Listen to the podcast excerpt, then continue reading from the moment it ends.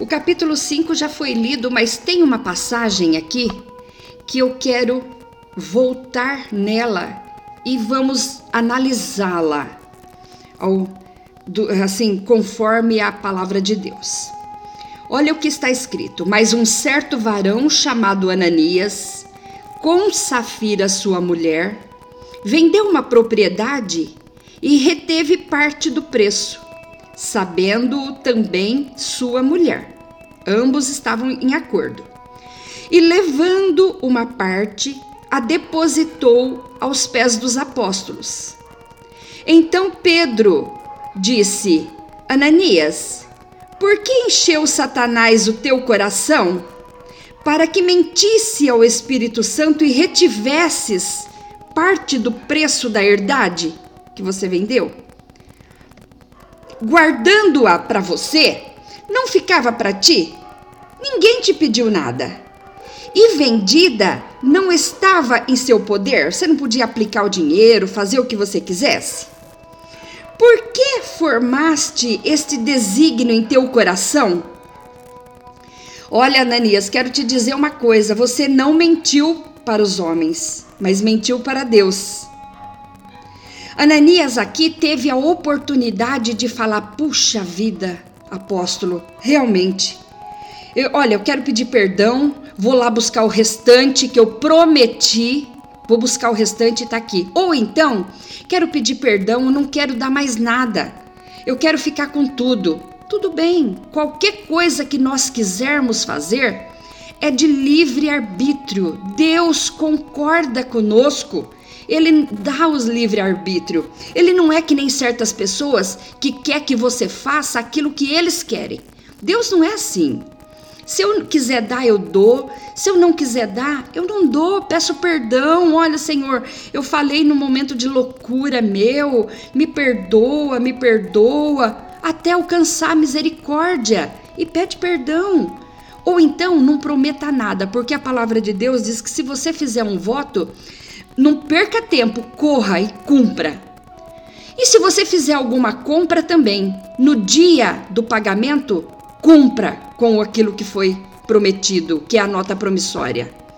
Então, vamos ao versículo 5. Ananias, ouvindo estas palavras, caiu e expirou. E um grande temor veio sobre todos os que ouviram isso. Ouviram e viam, né? E levantando-se os jovens, cobriram o corpo de Ananias e, transportando-o para fora, o sepultaram. Passando um espaço de três horas, entrou também sua mulher, não sabendo de nada do que tinha acontecido. E disse Pedro: Dize-me, uh, Safira, por favor, me fala a verdade. Vendeste por quanto aquela herdade? Vendeu por esse valor? Quando Pedro, ou quando nós recebemos uma pergunta, a gente tem que parar para pensar: por que a pessoa está me perguntando? O que aconteceu? E não responder loucamente. Ela já estava programada e disse: Sim, vendemos sim, portanto.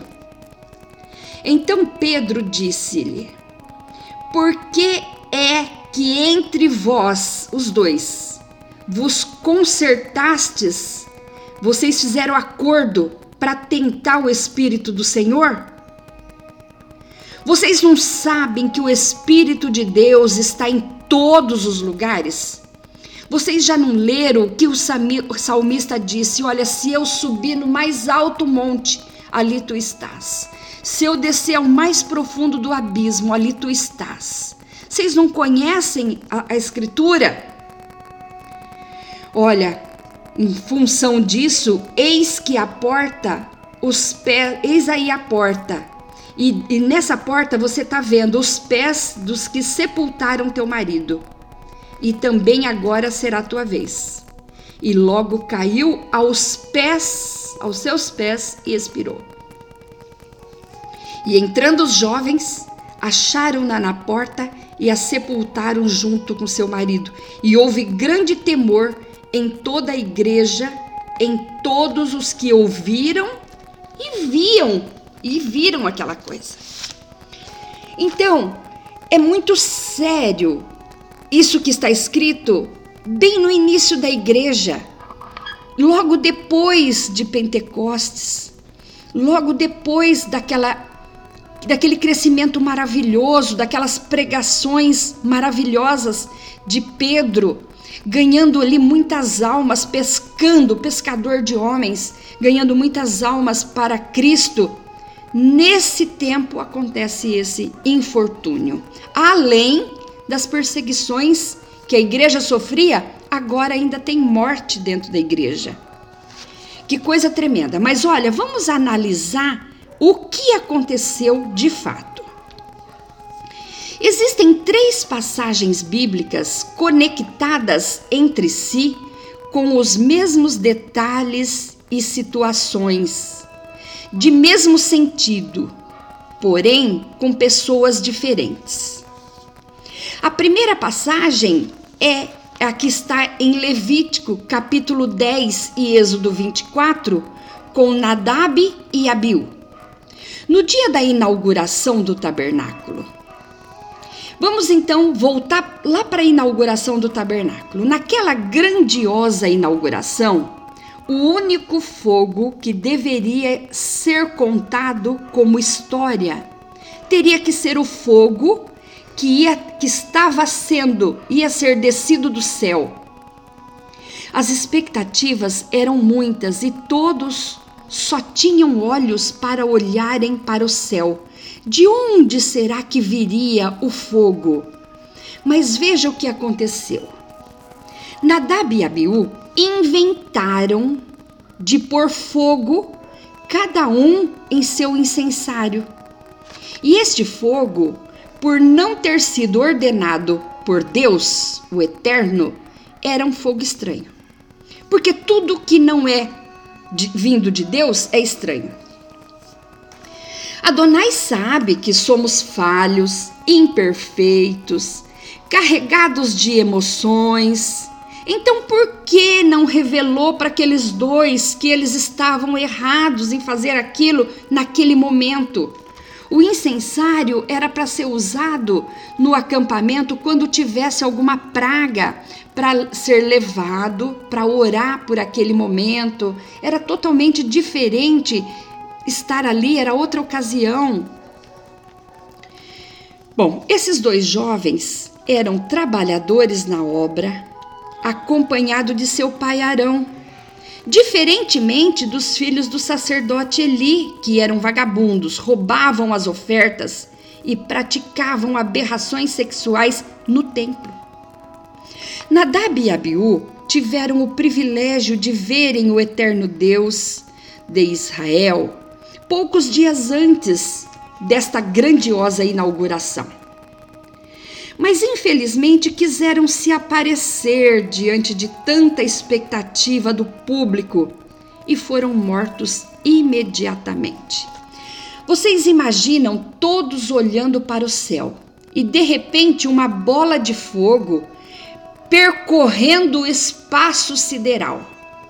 Aquela bola de fogo estava vindo em direção ao tabernáculo que seria inaugurado e ela iria descer exatamente ali no sacrifício. E nesse momento, Nadab e Abiú tira, rouba a atenção do público para eles acendendo aquele fogo. Aonde foi que a bola de fogo caiu? Sobre eles.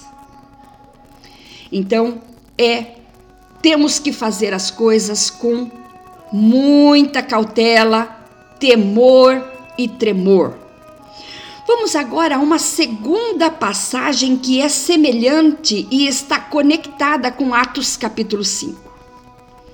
A segunda passagem é aquela passagem de 2 Samuel, capítulo 6, versos de 1 a 7, ocorrido com Uzá. Quando o rei Davi resolve buscar a arca e levar para Jerusalém. O que você faz quando tem que transportar algo de muito altíssimo valor e tem que passar por um terreno todo acidentado? Você nem respira, né? Não dá nem para respirar, porque um vacilo, aquele algo de valor cai e não pode cair. A arca não deveria, para começar, a arca não deveria ser carregada em carro de boi. Mesmo que este carro, providenciado pelo rei Davi, tenha sido novo, nem tampouco ser amarrada. Como que pode amarrar a Deus? Jamais. Ela não podia ser amarrada para que não caísse com o balanço do carro e também os, os buracos da estrada a que transportava. Porém, o eterno Deus relevou mais este momento de emoção. E não fez conta do transporte, não levou em conta o transporte, mas o transporte em carro de boi era um problema. A arca deveria ter sido levada nos ombros dos sacerdotes e com muita reverência e cuidado, que é o que temos que fazer com a palavra de Deus. Ter reverência e muito cuidado. A alegria era contagiante naquele dia. Era a arca que ia para Jerusalém. Entre todos os que esperavam a chegada da Arca da Aliança em Jerusalém, milhões de pessoas não conheciam a arca e também não viam, não, nunca tinham visto ela. Mas mesmo porque ela sempre estava coberta. Mas mesmo assim, eles sabiam que era valor, grande valor, e sabiam e se alegravam de tal maneira, porque sabiam que, ela, que ali estava o Todo-Poderoso, a presença de Deus. Nada nesse dia poderia dar errado. Nesse dia tão feliz e festivo, assim como no dia da inauguração do tabernáculo, nada podia ter dado errado. Porém, não devemos esquecer que quando isso aconteceu, a Torá já estava escrita por Deus. Esta eira era um lugar mais elevado que servia para peneirar o trigo, mas de difícil acesso por causa das muitas pedras que ali estavam. Milhões de pessoas que queriam ver o cortejo da arca passar estavam tudo ali. O que então você faria quando está transportando um objeto de muito valor? Todo cuidado ainda era pouco. Porém, não tiveram um cuidado redobrado e uma tragédia aconteceu quando o carro de boi tombou. Deu aquela, aquele balanço ao subir em pedra, talvez algo natural. E a arca ia cair quando Uzá movido pelo ímpeto, estendeu seu braço e segurou na tentativa de salvar a arca. Ó! Oh, uau! Se isso tivesse dado certo, ele seria o ganhador do prêmio Nobel. Mas não, só que não. Porque o que ele fez foi um erro gravíssimo se estivessem levando a arca do modo certo nos ombros dos sacerdotes, isso não teria acontecido. Uzá estava muito seguro de si e demonstrou querer se beneficiar das coisas sagradas em seu próprio benefício. Ou seja, talvez mesmo vendo que o terreno por onde passavam era cheio de pedras e poderia derrubar a arca, não tomou as devidas precauções. A maldade sempre está no coração de todos,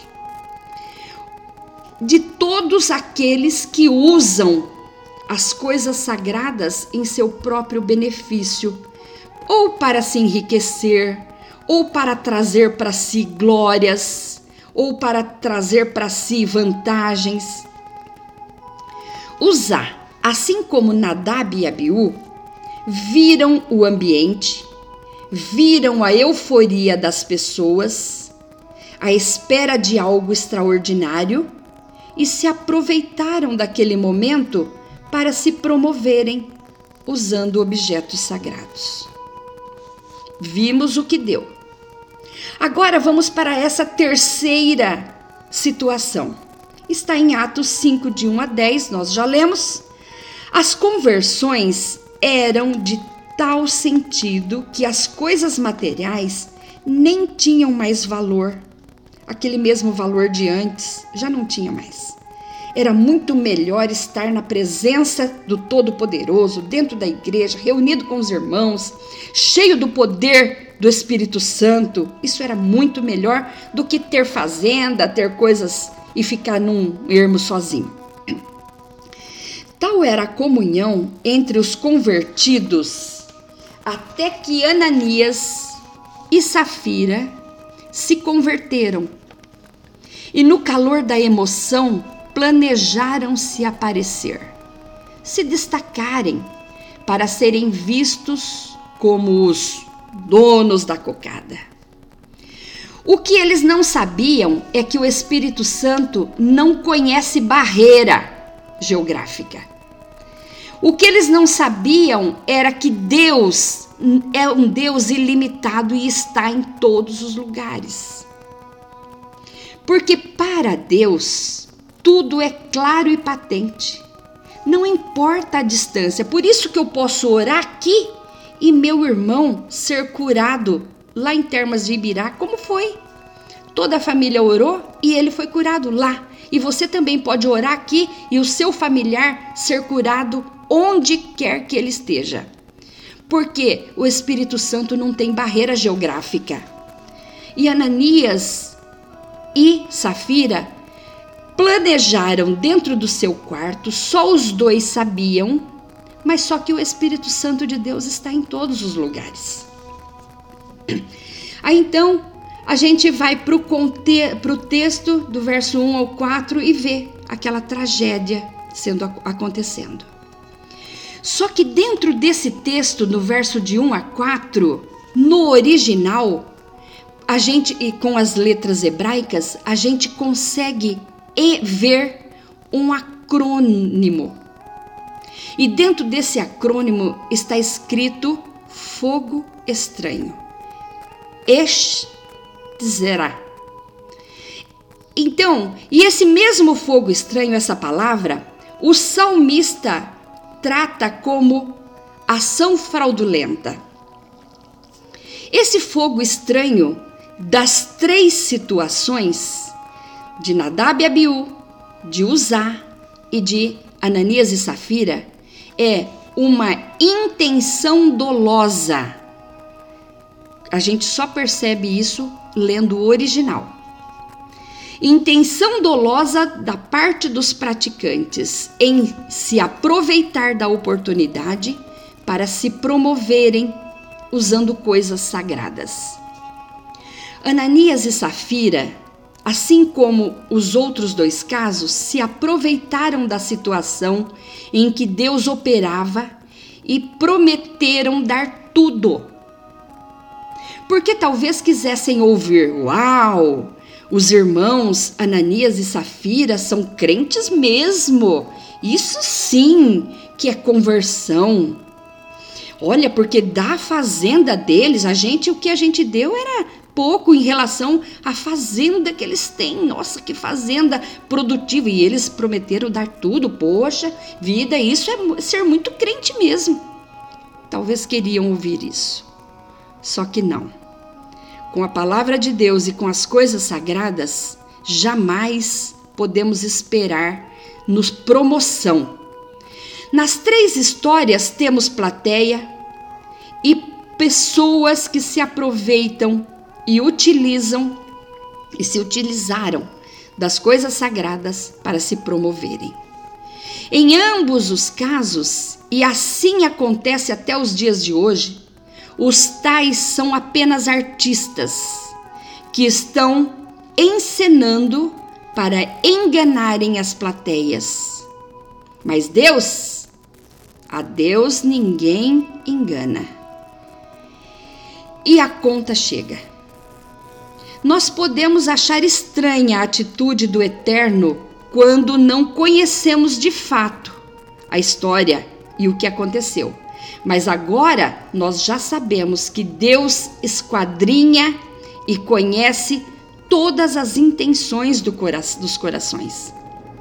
Esse fogo estranho, acontecido nos três casos que os artistas usaram, não foi percebido por Arão e Moisés lá no, no deserto, não foi percebido e conhecido por Davi, que achou que não sabia o que fazer, mas com os apóstolos não.